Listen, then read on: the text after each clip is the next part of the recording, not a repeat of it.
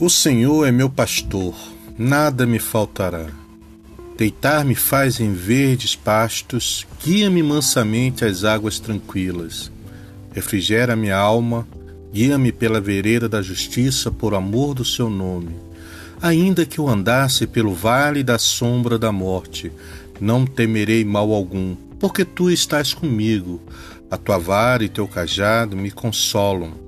Prepara uma mesa perante mim na presença dos meus inimigos. Unge a minha cabeça com óleo, meu cálice se transborda.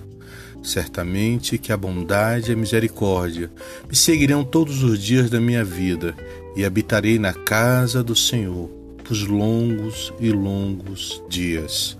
Amém.